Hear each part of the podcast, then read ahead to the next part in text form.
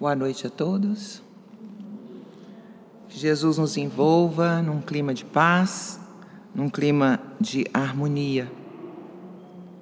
Porque todos nós necessitamos de harmonia, de equilíbrio, de paz. Hoje vamos estudar juntos um tema muito interessante: salário da abnegação, que vem a ser um convite para que nós adotemos um estilo de vida que nos encaminhe para a integralidade, para uma satisfação interior, para experimentarmos todos a nossa o convite de hoje é que a gente busque adotar esse estilo de vida para a nossa própria evolução. A evolução não pode ser terceirizada ela sempre é competência de cada um. E é a finalidade da nossa encarnação de novo aqui na Terra. O motivo de estarmos aqui é esse: a prática do bem. Está na questão 886 do Livro dos Espíritos. Então, com a prática do bem, nós alcançaremos a evolução necessária a integralidade, a libertação dos vícios e das paixões inferiores. Muitos de nós somos já bastante dedicados. Buscamos fazer o melhor, acertar mais, errar menos. Buscando, buscamos oferecer ao nosso semelhante necessitado a ajuda necessária. E muitas vezes recebemos como retorno coisas negativas, xingamentos, má interpretação das nossas ações, das nossas intenções, e isso muitas vezes nos contrista, nos constrange, é muito natural, mas é preciso lembrar que a característica desse estilo de vida, dessa virtude chamada abnegação, é justamente o desprendimento e o desinteresse desprendimento das coisas materiais, por exemplo. Então, quando a gente pode se desprender, pode se desapaixonar pela posse, já é um caminho andado na evolução nossa, que queremos conquistar a pouco e pouco.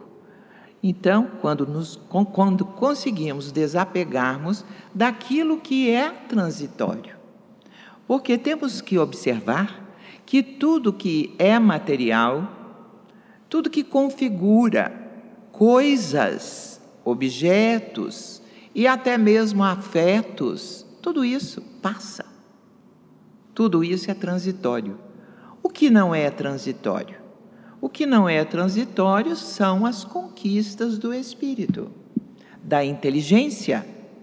Como é que a gente faz conquistas do Espírito, quando nós voltamos o nosso foco e a nossa atenção para as qualidades humanas, para as virtudes.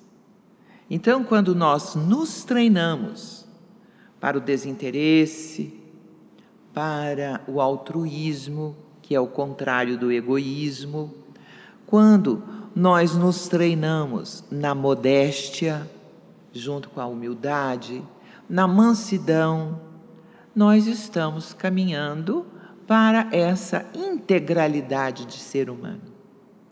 É difícil? Claro que é. Por que, que é difícil? Porque nós estamos mergulhados num mundo muito denso, muito material. A Terra nos oferece ilusões. Aqui, como encarnados, nós temos que nos assegurar do pão, da sobrevivência, também do prazer, também da alegria, do convívio. E nessa situação, na convivência, por exemplo, na convivência, muitas vezes, nós nos desviamos do caminho e da lei de Deus, que diz que é preciso conviver com respeito com o nosso semelhante. Porque devemos amar o nosso semelhante. E se ele for meu inimigo? E se ele for meu adversário? E se ele tiver me caluniado?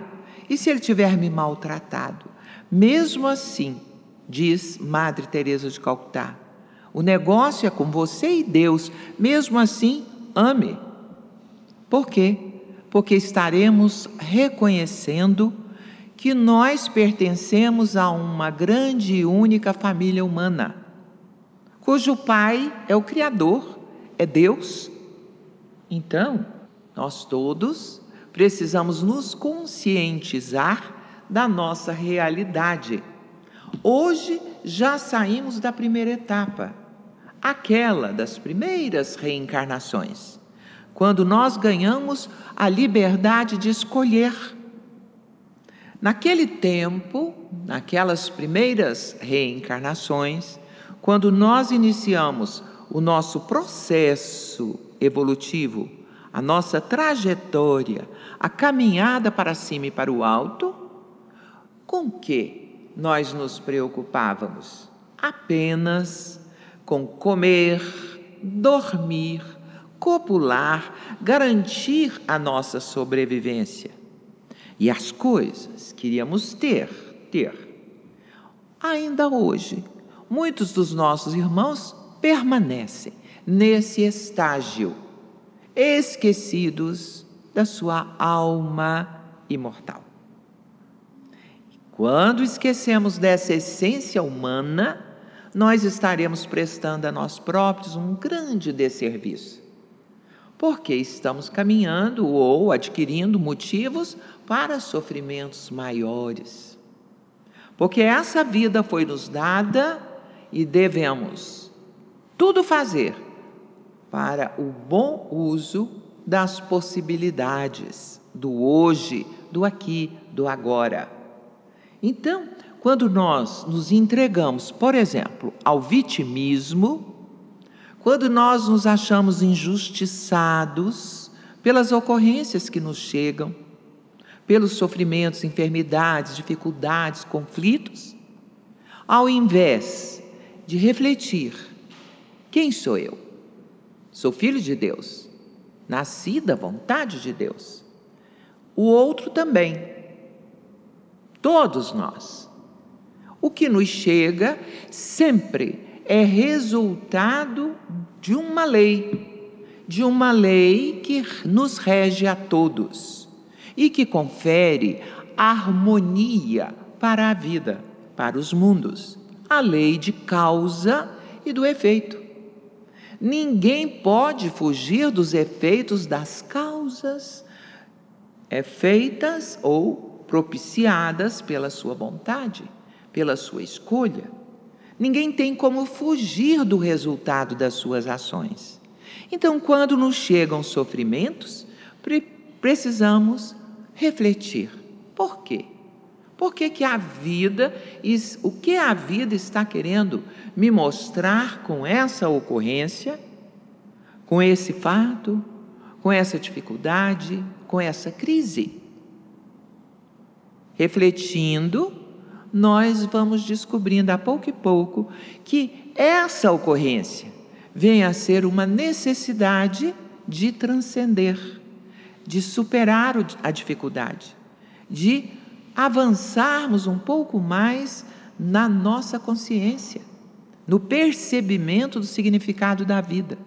Aí vamos entender que aquilo que chega para nós é lição lição para ser aprendida, porque só com as lições aprendidas nós vamos galgando degraus no processo evolutivo. Então, nós dizíamos que no começo da nossa trajetória evolutiva, nós éramos enormemente sensuais, instintivos e materialistas. Queríamos as coisas, queríamos nos garantir mas a pouco e pouco nós fomos nos desenvolvendo, até chegarmos ao ponto de reconhecer no outro o direito que eu quero ver respeitado na minha própria vida. Aí nós vamos avançando, nós vamos progredindo não só materialmente, como também espiritualmente. E muitos dos nossos irmãos avançaram de tal maneira que ofereceram para a humanidade vários exemplos de verdadeira abnegação, de verdadeiro altruísmo.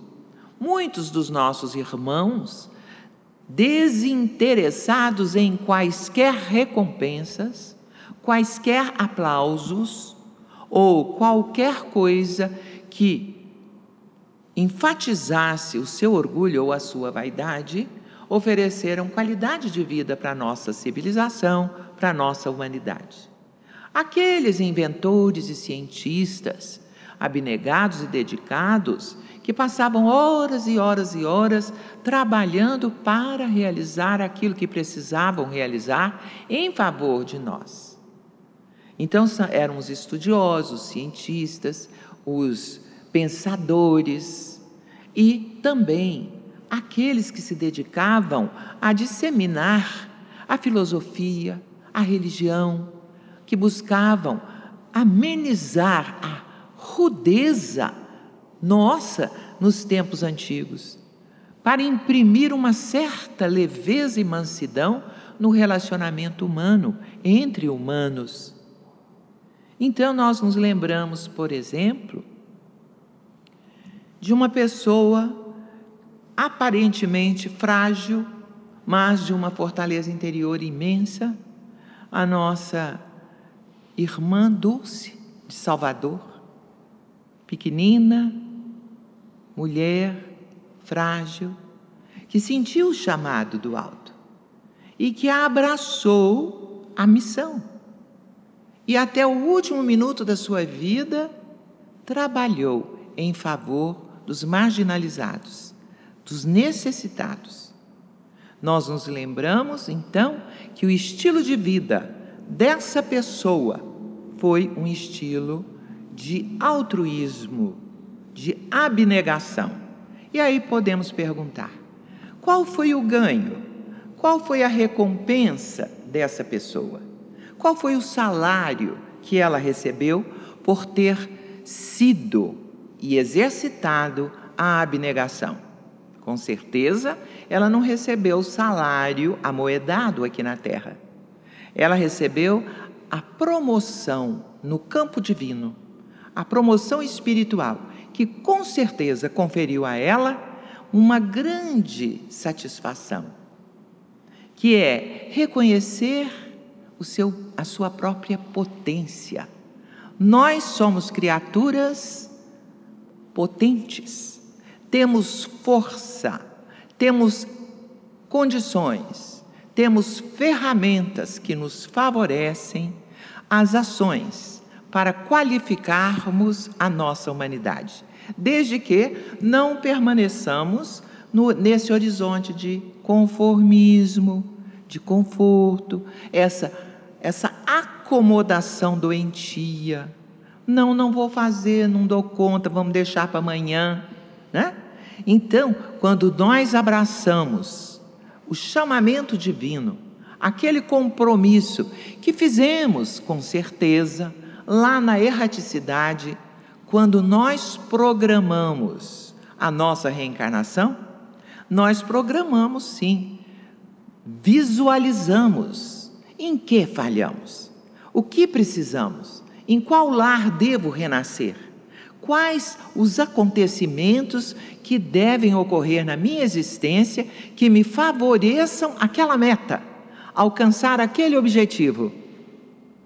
Aprender, então, nós devemos aprender a acolher as, as eventuais, os eventuais fatos e circunstâncias que aparentemente nos fazem mal como enfermidades, crises, conflitos. Não.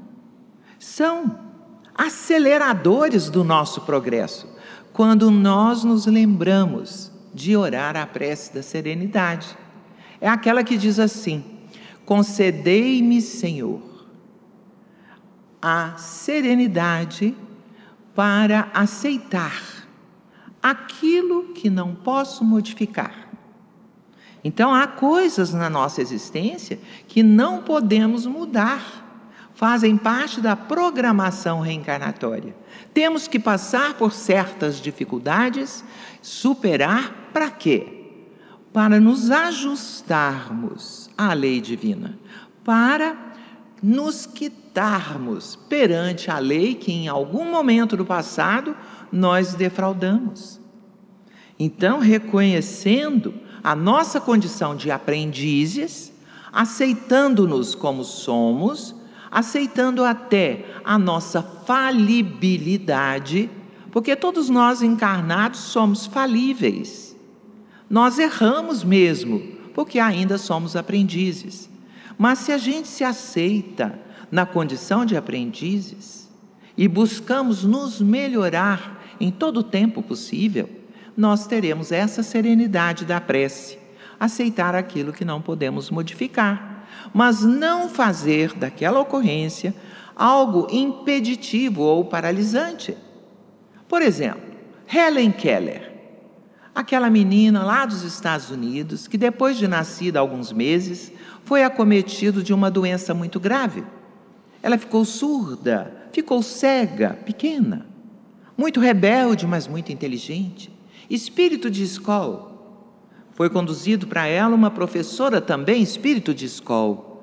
E ela não se deixou paralisar pela circunstância, porque entendeu, como espírito já muito antigo e bastante evoluído, que nós não somos frutos dos nossos genes, das circunstâncias, do, daquilo, da criação, da educação que recebemos. Não, nós somos frutos das nossas escolhas e ela escolheu evoluir. E venceu os obstáculos, aprendeu e até foi muito útil para todos aqueles egressos da guerra que manifestaram cegueira e surdez, criando um método novo de ensino para cegos surdos. Ela superou a dificuldade, abraçou a missão e conferiu excelência na sua humanidade. Esse é o chamamento da vida, que a gente possa também abraçar a nossa missão, ou grande ou pequena, qualquer que seja. Devemos cuidar de não apenas fazer a obrigação. Cumprir o dever é muito importante, mas além do dever, podemos chegar fazer mais do que nos é pedido. Então, na prece da serenidade, diz assim: concedei no Senhor a coragem de mudar aquilo que pode ser mudado. Então, sou enfermo, sou surdo, sou cego, então vou ficar aqui no meu horizonte de conforto e deixar a vida passar. Não. Eu não sou só cego, eu não sou só surdo, eu sou inteligente, eu tenho outros sentidos, eu posso arbitrar, eu posso edificar um destino diferente, novo e me tornar útil. Não só me posicionar como usufrutuário dos bens da vida, mas também oferecer de mim algo que eu possa favorecer a vida a situação em torno de mim e a mim mesmo. E a gente ainda pede nessa curta oração que a gente tenha sabedoria para saber distinguir uma coisa da outra. Quando nós aprendemos, quando alcançamos uma certa sabedoria e distinguimos aquilo que podemos mudar daquilo que não podemos mudar, nós já não mais nos rebelamos nós já não mais é, nos enraivecemos à toa, não mais nos deixaremos levar pela ira, porque já sabemos que a mansidão é o passaporte para o reino dos céus. É uma das bem-aventuranças que a, a qual Jesus deu relevância. É importante que a gente seja humilde e manso de coração, quando ele diz: Vinde a mim, todos vós que estáis sofrendo, que estáis sobrecarregados, e aprendei de mim, que sou manso e humilde de coração. Jesus nos convida ao pé do monte a prestarmos atenção no nosso potencial. Podemos desenvolver qualidades que, com certeza, nos ajudarão a alcançar esse ideal, ideal dos abnegados. Se nós estudarmos ou prestarmos atenção na vida de algumas pessoas, de alguns dos nossos irmãos que exemplificaram esse altruísmo, nós também, com certeza, seremos motivados a realizar algo de bom, nobre e justo. Então, a abnegação é essa virtude, né, que nos faz cumprir além do dever, mais do que nos é pedido. Mas para isso precisamos desenvolver um olhar de bênção sobre tudo, ouvidos que inclinem para atender às necessidades, para aprender a ouvir a vida, a aprender com a vida. Francisco de Assis deu-nos uma belíssima lição. Instaurou novos paradigmas no trato com o semelhante. Dizem que certa vez Francisco de Assis, Francisco de Assis não, o irmão, o freizinho Ângelo, recebeu na sua comunidade, na comunidade de Francisco de Assis, alguns ladrões que estavam atormentando a cidade vizinha.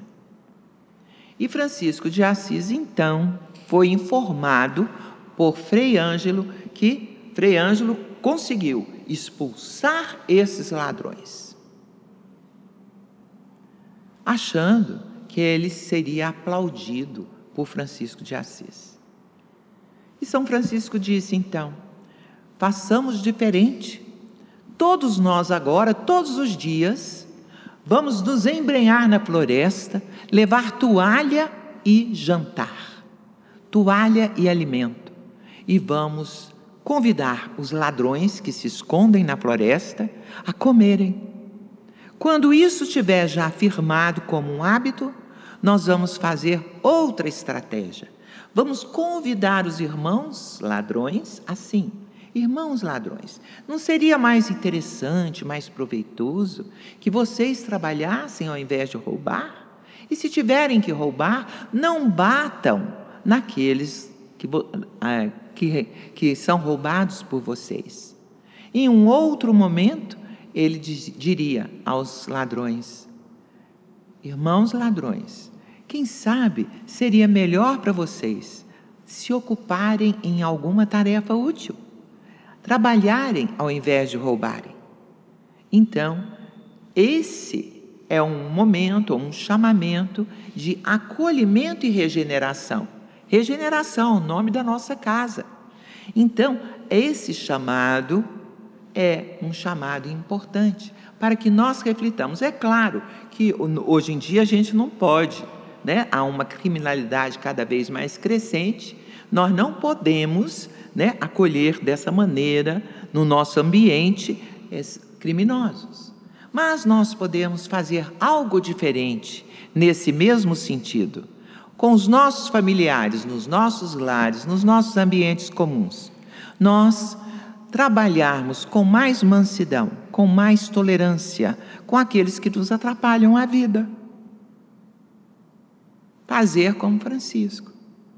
Utilizar de recursos novos, ao invés de ficar detonando com aquela pessoa que apresenta tantos defeitos e nos atrapalha tanto. Então, utilizar a nossa boa vontade em relação com o outro. Fazer mais do que o nosso dever, nós temos uma história para ilustrar isso. Dizem que um pintor de barcos foi chamado à praia para pintar um barco. Ele levou a tinta vermelha e começou a pintar o barco de um homem muito rico. Ele pintou aquele barco e notou que a tinta escorria, porque havia um vazamento no barco. Então ele providenciou o conserto ali no vazamento e ficou pronto e seco o barco. Mais tarde, os filhos daquele homem vieram à praia, tomaram do barco e se lançaram ao mar para pescar. O homem chegou em casa.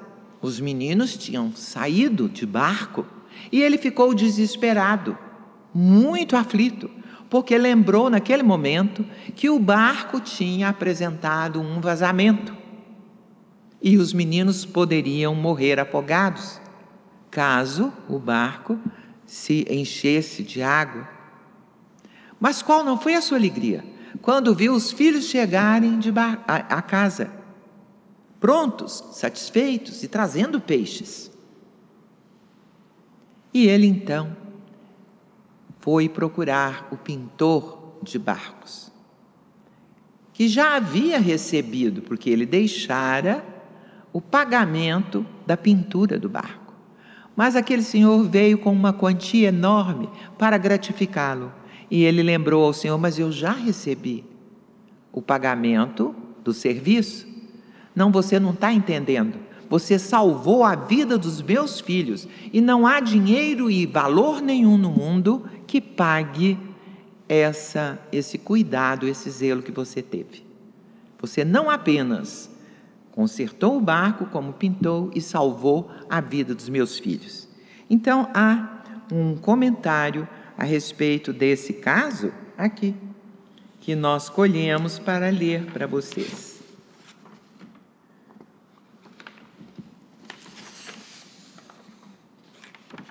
Se em nossa ação diária todos nós fizéssemos como aquele pintor, certamente o mundo seria diferente.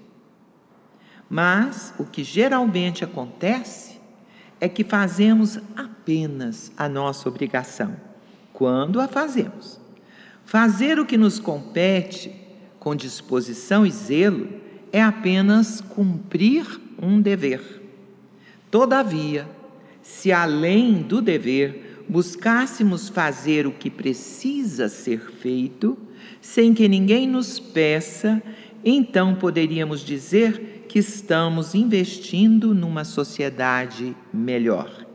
Quem batalha apenas para receber seu salário demonstra que vale quanto ganha. Mas quem executa suas obrigações e vai além, sem esperar recompensa alguma, está investindo na própria felicidade, está ouvindo o clamor do Espírito imortal que provisoriamente habita esse uniforme de trabalho que é a carne física, que é essa vestimenta física, o instrumento de manifestação do Espírito.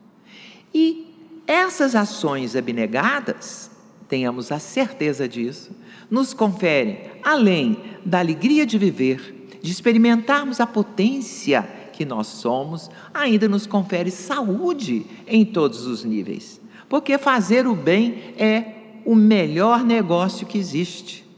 Fazer o bem é aquilo que nos caracteriza, que dignifica o ser humano, que qualifica e facilita, faculta a nossa caminhada para a excelência a excelência que representa para nós a libertação.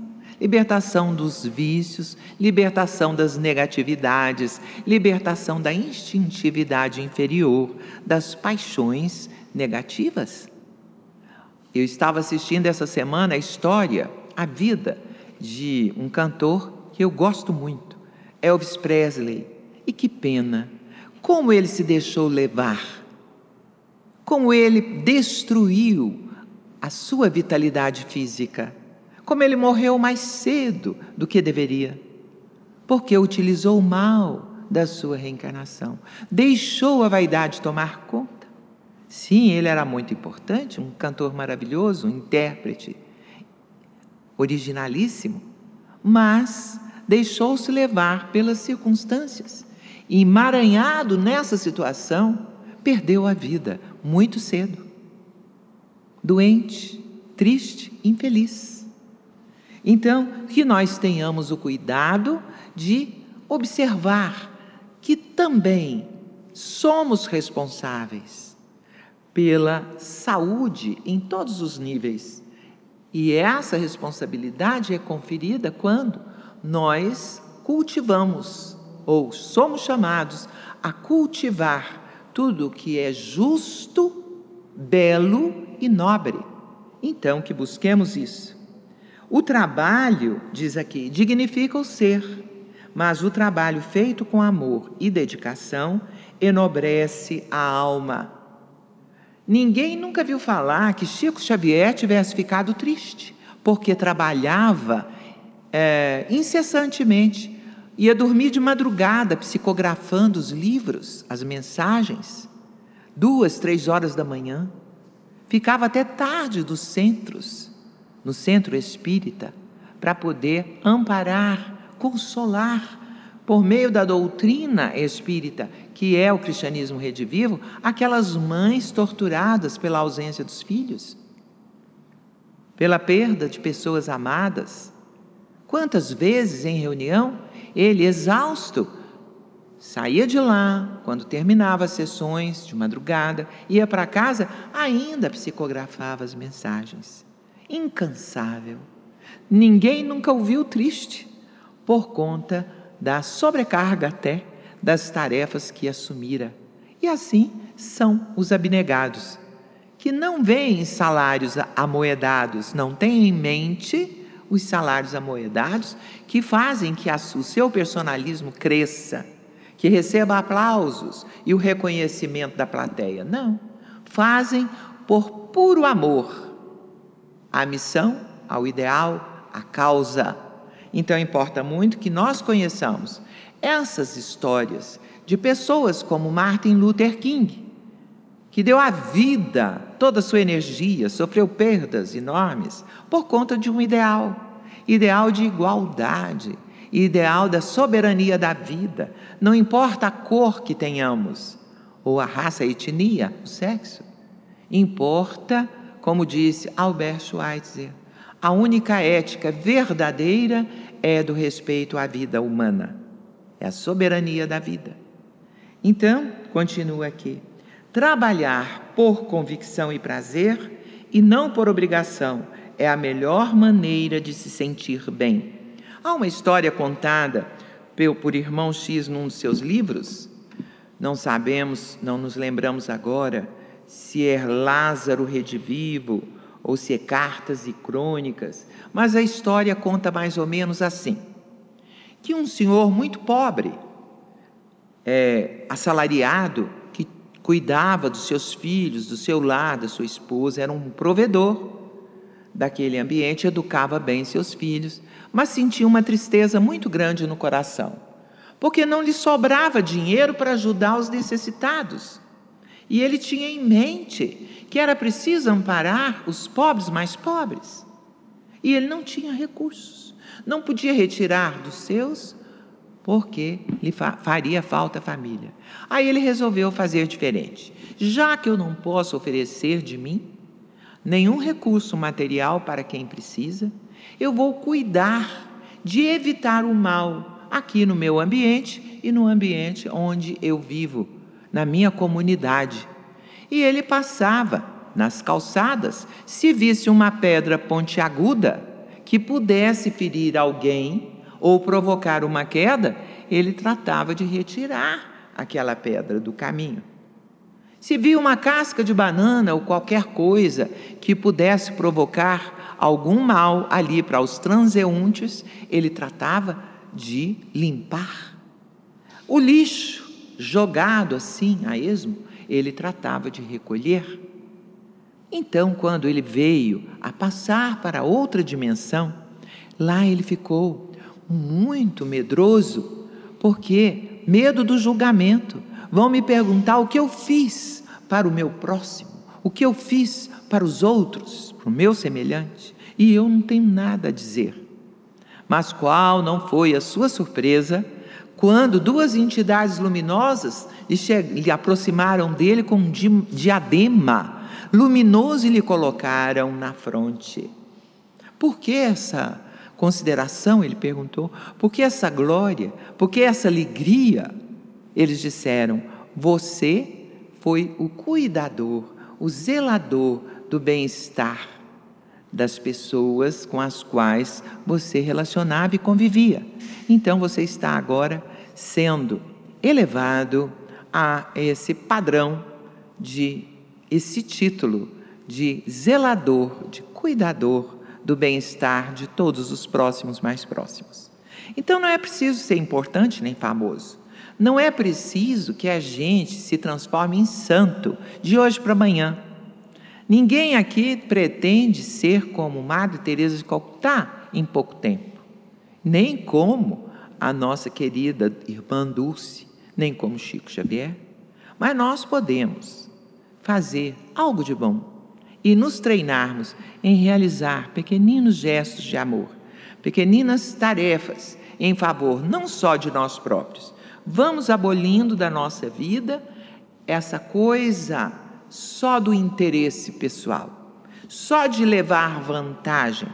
Vamos trabalhar, começar a trabalhar em favor do nosso semelhante. Aí receberemos o salário, mas não o salário amoedado, nem o reconhecimento, nem o aplauso. Nós vamos ter como que uma energia veiculada para o nosso coração, para a nossa vitalidade, para cumprirmos o tempo que nos cabe aqui na nossa existência e realizarmos com força, com coragem, com positividade aquilo que nos compete. Por quê? O que nos compete a nós é muito diferente daquilo que compete aos animais, que ainda estagiam na fase instintiva. O que compete aos animais? Garantir a sobrevivência e a espécie. Né? O que eles fazem? Arranjam comida, copulam na época certa e garantem a sobrevivência da espécie. Nós não podemos nos reduzir a isso. Somos convidados pela vida a transcender, porque temos o pensamento raciocinado, temos, e somos os únicos que temos, a prerrogativa do livre arbítrio. Podemos edificar um, um destino luminoso. Podemos, a pouco e pouco, nos liber, libertarmos dos sofrimentos. Trabalhando hoje, aqui e agora, aformoseando o nosso espírito imortal. Porque a nossa tarefa principal não é o outro, somos nós. Assumir a nossa própria vida e nos tornarmos aquilo que devemos e podemos ser. Mas para isso temos que ancorar todo o nosso interesse, vitalidade e energia no ser e não no ter. Ter é muito bom e é legítimo, mas que isso não nos amorteça o chamamento interior.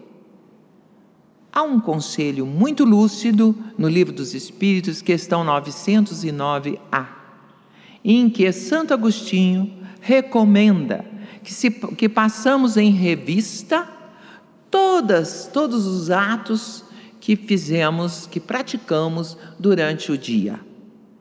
E que a gente observe quais as atitudes que nós tomamos, quais as escolhas que nós fizemos que nos amesquinharam, que fizeram, eh, que refletiram para nós como uma traição da, da nossa capacidade de crescimento, de melhoria, de aprimoramento.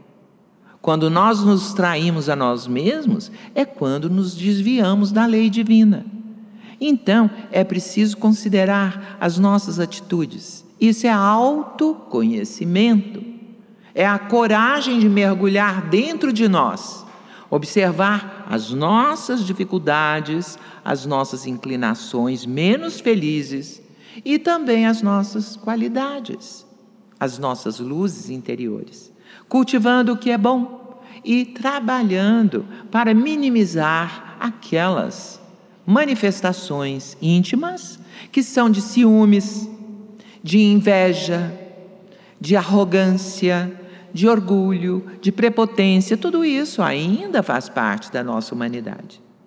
Mas, se nós nos autoconhecermos e buscarmos nos autoeducarmos, nós vamos nos libertando a pouco, a pouco e pouco dessas tendências. No capítulo 17 do Evangelho segundo o Espiritismo, cujo título é Sede Perfeitos, tem lá um trecho que diz assim: Conhece-se o verdadeiro espírita, todos nós somos espíritas ou simpatizantes, ou podemos substituir a palavra espíritas. Conhece-se o verdadeiro homem de bem, porque Madre Teresa de Calcutá disse que mais importante do que a bandeira religiosa, do que a bandeira filosófica, é nós nos tornarmos bons seres humanos. Então, diz assim Kardec: conhece-se o verdadeiro homem de bem, pela sua transformação moral, pelos esforços que faz para domar as suas más inclinações. O convite está aí para uma vida de abnegação, para uma vida altruísta. Assim, estaremos colaborando para uma humanidade, para uma, um mundo melhor. Quando a gente cumpre o nosso trabalho, nós somos justificados, mas quando vamos além do, além do nosso dever, além de nos melhorarmos a nós mesmos, nós melhoramos em torno de nós, conferimos em torno de nós algo de melhor, algo de mais importante. Deixa-me ver para finalizar nos lembrando de novo de Francisco de Assis, que essa proposta feita por ele, Leonardo Boff, da, da Igreja da Libertação, ele disse uma vez que todos nós deveríamos ser franciscanos. E é verdade, porque a característica ou as qualidades de São Francisco são as da mansidão, da humildade, da estreita comunhão com Jesus. Busquemos Jesus em nossa vida para nos iluminar em nossa caminhada. Mas diz assim: a proposta de regeneração, reeducação, iniciando pela conquista através da pedagogia do acolhimento, foi esse o trabalho de Francisco de Assis. Também uma maneira de nos conduzir a reflexões sobre nossa própria forma de tratar os malfeitores da nossa paz como nós dissemos, no nosso ambiente doméstico. Como poderíamos interagir de forma positiva com eles, com aqueles que nos maltratam e que tiram a nossa paz? Talvez iniciando por não estabelecer sintonia com sua maldade, depois vibrando de forma diferente, endereçando-lhes como resposta às suas agressões o desejo de que se reabilitem que se deem conta do desastre que estão causando para si mesmos. Por quê? Porque quem semeia vento, que colhe? Colhe tempestade. Quem semeia vento, colhe tempestade. Então é preciso considerar, né, que nós somos convidados, então, para nos organizarmos nesse sentido buscando nos firmarmos nesse compromisso, sem jamais nos iludirmos e, no, e protelarmos as ações que possam nos favorecer. Jesus censurava severamente os fariseus quando dizia: eles falam, mas não fazem, então não podemos ser indecisos. Quem pega no arado aquele instrumento de trabalho agrícola do tempo de Jesus, mas olha para trás, não é digno do reino dos céus. Então, as qualidades, os frutos do Espírito que podemos e devemos cultivar começam com a decisão de seguir o nosso planejamento de aprimoramento pessoal. Decisão é a primeira qualidade. Depois, vem a firmeza de propósito. Se temos decisão, se sabemos o que queremos, vamos ser firmes e perseguir esse propósito, essa meta. E por último, a terceira, recomendada por Jesus, é a firmeza. é a perseverança. Então, firmeza de propósito, perseverança e decisão, as qualidades que nos libertarão, porque representam a busca da verdade e do nosso aprimoramento. Jesus disse que encontrareis a verdade e ela vos libertará. Agradeço a atenção de todos e peço a Jesus que nos abençoe, abençoe os nossos lares, os nossos afetos e também os nossos desafetos, porque todos nós somos irmãos e fazemos parte dessa grande família cujo Pai é Deus, o Criador, o dono de tudo, aquele poderoso Senhor que sabe o nosso nome e que nos ama. Obrigada.